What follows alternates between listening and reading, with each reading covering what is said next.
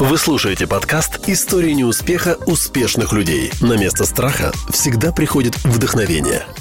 Привет, друзья! Меня зовут Милана Апикова, и это первый выпуск подкаста «Истории неуспеха успешных людей». И здесь я буду рассказывать биографии великих личностей, показывать их путь к успеху, а точнее его изнанку. Другими словами, это будет не перечисление удачных событий, а скорее наоборот, именно промахи и падения, благодаря которым эти люди стали теми, кем являются сейчас. И в этом выпуске я расскажу, какой путь прошла Джоан Роулинг, прежде чем стать первой писательницей миллиардером – Начнем с кратких биографических фактов. Писательница родилась 31 июля в 1965 году в небольшом городке Йейт. Ее любимым занятием было чтение. Свою первую книгу Джон написала аж в 6 лет. Произведение под названием «Кролик» сразу оценили близкие писательницы, похвалив ее тягу к сочинительству. Но при этом к желанию девочки отправиться в издательство почему-то отнеслись несерьезно.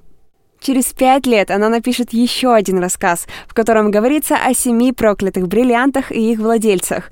Несмотря на ее большое стремление писать и богатую фантазию, в том, что она станет писателем, был уверен лишь один человек — ее друг детства Шон. Далее, после окончания школы, Джон пыталась поступить в Оксфордский университет, но попросту не прошла экзамены и пошла в Эксетерский университет в юго-западной части Англии.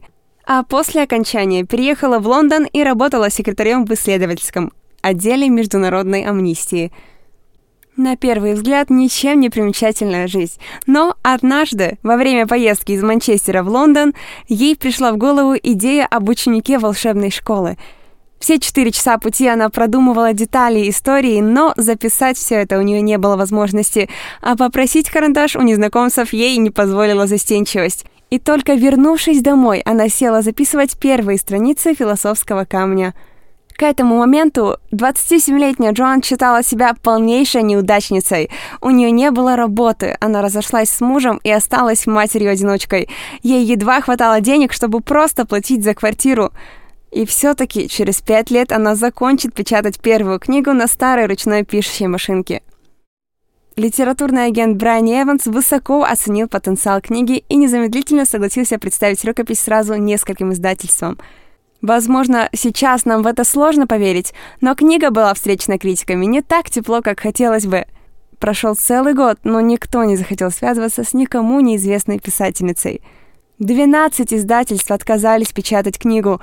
Одни полагали, что дети не станут читать такое крупное произведение, другие же считали его попросту неинтересным – но, несмотря на это, сегодня дети со всех уголков планеты читают захлеб все семь романов о школе волшебства, да и не только дети, и мечтают о продолжении. Книги экранизировали, а места съемок стали достопримечательностями, собирающими около себя миллионы фанатов каждый год. Но вернемся к биографии. Лишь после 12 неудачных попыток Гарри Поттера показали главе издательского дома Блумсбери, а тот, в свою очередь, дал почитать его своей внучке – Девчонка полностью прочитала книгу, и она ей понравилась. Это было ярчайшим доказательством того, что книгу стоит напечатать. Так у мира появилась возможность познакомиться с храбрым мальчиком-волшебником. А теперь призадумайтесь, сколько отказов достаточно вам, чтобы вы решили сдаться? А пока я расскажу вам еще несколько примеров, где авторам приходилось проявлять значительное упорство. Уильям Голдинг с книгой «Повелитель мух» столкнулся с 20 отказами – Анна Франк с дневником Анны Франк 15 раз. Произведение «Дублинцы» Джеймса Джойса отказывались печатать 22 раза. Стивену Кингу приходилось пережить 30 отказов, прежде чем издали его Кэрри. У Кэтрин Стокет было 60 попыток напечатать «Прислугу». И абсолютным рекордом книги рекордов Гиннесса является бестселлер американского писателя Роберта Пессинга «Дзен и искусство ухода за мотоциклом» разошедшийся на разных языках общим тиражом более 4 миллионов экземпляров. В свое время он был отклонен 121 раз. Когда мы читаем великие произведения, мы даже не задумываемся, какой ценой эта книга попала к нам в руки. И я говорю не о ценнике книжном, а о том, сколько бессонных ночей автор просидел над ней, сколько миллионов шагов сделал от одного издательства к другому.